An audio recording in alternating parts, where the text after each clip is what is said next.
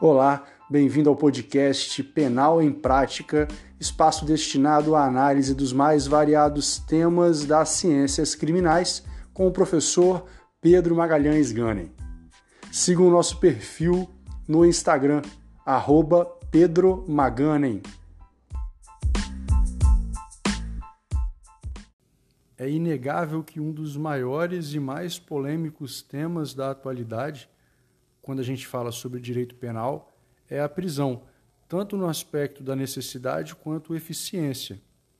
E no episódio de hoje do podcast Penal em Prática, nós vamos abordar o motivo pelo qual a prisão foi criada. De uma forma geral, a prisão ela é o local utilizado pela administração pública para restringir a liberdade do indivíduo, mas não é de todos em decorrência da prática ou da suspeita de prática de uma infração penal. E vale ressaltar também que é cabível em caso de inadimplemento de pensão alimentícia, e esse é o único caso civil passível de prisão. A prisão, então, ela pode ser utilizada durante a investigação policial, no caso aí teremos prisão temporária ou preventiva, durante a ação penal, uma prisão preventiva ou em execução penal, como forma de cumprimento de pena. Mas como será que foi o início desse modelo prisional que nós temos atualmente? Antes da gente chegar a esse modelo, as sanções elas se resumiam praticamente às penas corporais, muitas vezes até mais gravosas do que a própria infração praticada, o que não está tanto distante assim das penas cruéis de prisão que existem hoje em dia, que são cumpridas quase sempre em locais insalubres e desumanos. Mas tudo bem.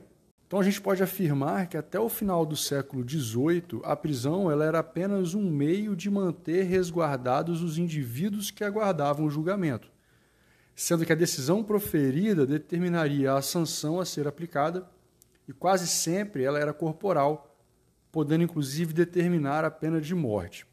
Então, tanto o Estado quanto a Igreja, que às vezes se misturavam um na figura do outro, é, apenavam o infrator quase que exclusivamente com sanções corporais e até mesmo com a pena de morte. De modo que a prisão propriamente dita era apenas um meio de se assegurar o correto cumprimento penal da decisão que ia ser proferida. Foi a partir do iluminismo que surgiram as principais modificações no modelo punitivo adotado. Eis que constatado que a sanção aplicada ao infrator condenado era tão ou muito mais grave que a própria conduta criminosa combatida com a aplicação da sanção. Foucault, que disse isso no seu livro Vigiar e Punir, no Nascimento das Prisões, lá na página 12. E com o desaparecimento então dos suplícios e consequentemente do espetáculo que era criado por ele, isso também fala de Foucault, surgiram grandes mudanças no conceito da pena de prisão e teve como berço a Holanda e a Inglaterra, isso já na Idade Moderna, quando já imperava o capitalismo. Vale a pena aqui fazer uma citação da Greciane Carvalho Cordeiro, no livro Privatização do Sistema Prisional Brasileiro, de 2006, lá na página 30, ela disse assim, ó, abre aspas, a Revolução Industrial foi elemento determinante para o aumento da massa carcerária. A radical transformação dos meios de produção provocou um êxodo da população rural para as cidades. O homem do campo abandonava a agricultura para buscar emprego nas indústrias, gerando assim uma excessiva oferta de mão de obra incapaz de ser absorvida pela industrialização e, via de consequência, um exército de desempregados se fazia aumentar a cada dia na porta das fábricas.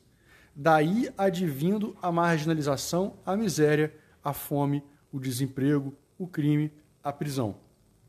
Fecha aspas.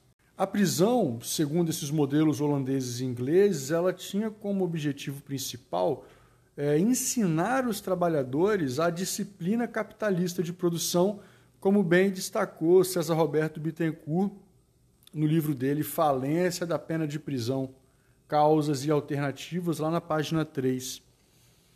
era uma forma de transformar a mão de obra desqualificada para a nova necessidade industrial em trabalhadores aptos ao exercício laboral adequados ao modelo capitalista de produção.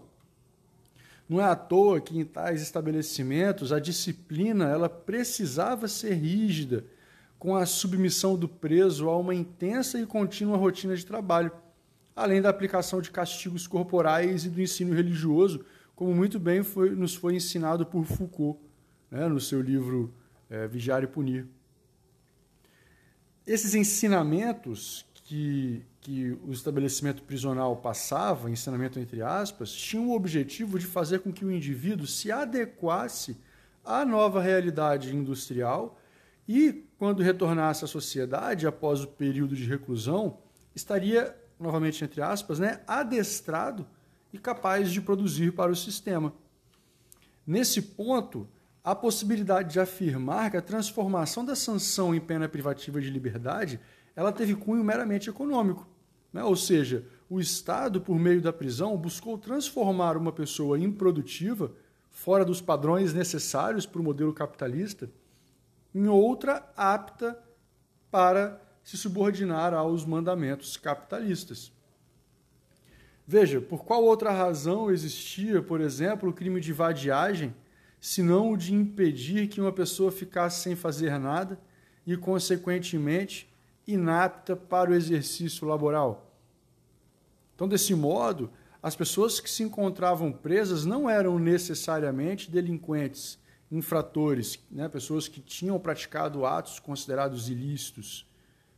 É, ou seja, a aplicação da prisão não decorria necessariamente da prática de um crime, porque também se encontravam presos desempregados, mendigos, enfim, aqueles excluídos da emergente e desenfreada industrialização, como muito bem ressaltou Bittencourt no seu livro Falência da Pena de Prisão. Diante de tudo isso que eu mencionei, a gente já consegue verificar que desde então, desde o surgimento das prisões, já é possível verificar a presença da seletividade penal no sistema, né? visto que a segregação do indivíduo da sociedade por meio da prisão se dava por vários motivos que não necessariamente eram relacionados à prática de uma conduta criminosa.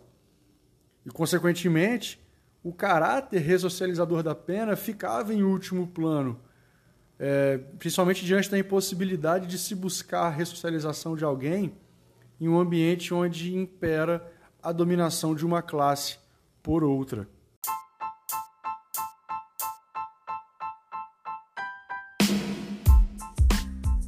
E é assim que nós encerramos mais esse episódio.